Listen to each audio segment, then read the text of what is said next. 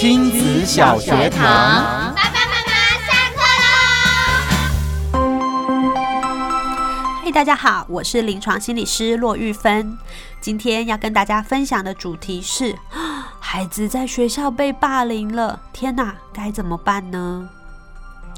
霸凌这件事情，其实在校园里是非常常见的，甚至不只是校园。任何有多数人人数比较多一点的群体里面，都有可能有霸凌的产生哦。包含啊，在社会上，在职场上，其实都有。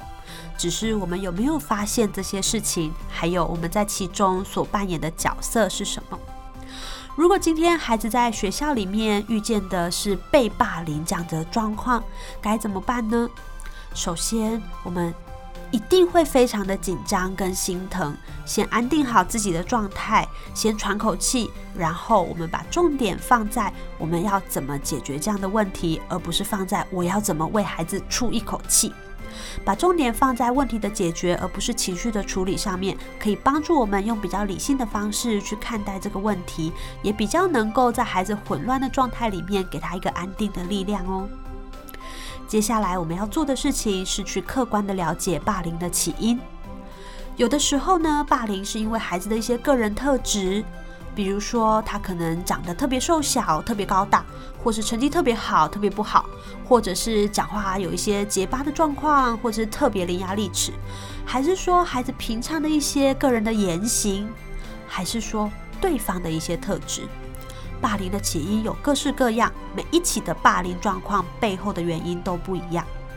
但是了解霸凌的起因，不代表要开始追究责任哦，并不是。霸凌的过程里面，我们要先看见原因之后，是要给孩子一些支持的力量。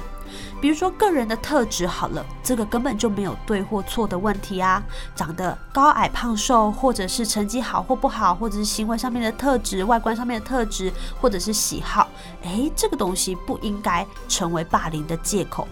只是呢，当我们跟孩子分析了这件事情之后，我们可以给他一个支持，告诉他说这件事情不是你的错。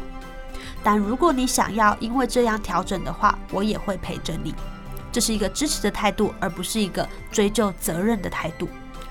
另外，如果真的是比如说我们平常讲话太伤人了。或者我们喜欢在动作上面动手动脚，让别人很不舒服，导致别人不想跟我们玩。客观上面了解到是我们被霸凌一方需要调整的话，那这种时候我们也可以陪着孩子做出一些言行上面的调整，比如说开玩笑的方式怎么样可以不伤害到别人，别人仍然会觉得幽默好笑，或者是想跟别人互动的时候可以怎么样不要动手动脚，仍然可以找到朋友。像这个就是可以改变的地方。那如果是对方的特质，其实我们没有办法做太多的事情，但是我们一定要跟学校的老师合作，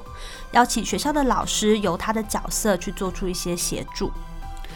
如果真的没有办法处理这样的状况，或者是在学校我们获得不了支持或协助的话，必要时我们也可以陪着孩子去做换环境的处理，陪着孩子走过这中间的适应。让孩子知道，就算换环境，也不代表是因为他的不好或不对，而是因为我们需要寻求自我保护。面对霸凌的状况，第一时间我们求自保，第二时间我们陪孩子处理求助的议题。第一时间的自保在于孩子有没有办法说不，敢不敢说不，能不能说出不，或者能不能知道怎么样保护自己不受太多的伤害，这个是求自保。第二个时间呢，我们要求助这件事情的话，我们就要陪着孩子一起去想，面对这件事情，在学校我们可以怎么处理，跟谁说，回到家跟谁说。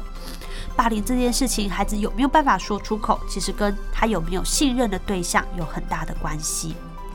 最后，在环境里面，也许我们没有办法获得所有人的喜爱，但是如果我们可以陪着孩子找到，在这个群体里面仍然有一两个。正向的关系，正向关系的对象，这样子也会给予孩子很大支持的力量，陪着孩子走过这一段经验哦。那我们今天就分享到这边，谢谢大家，拜拜。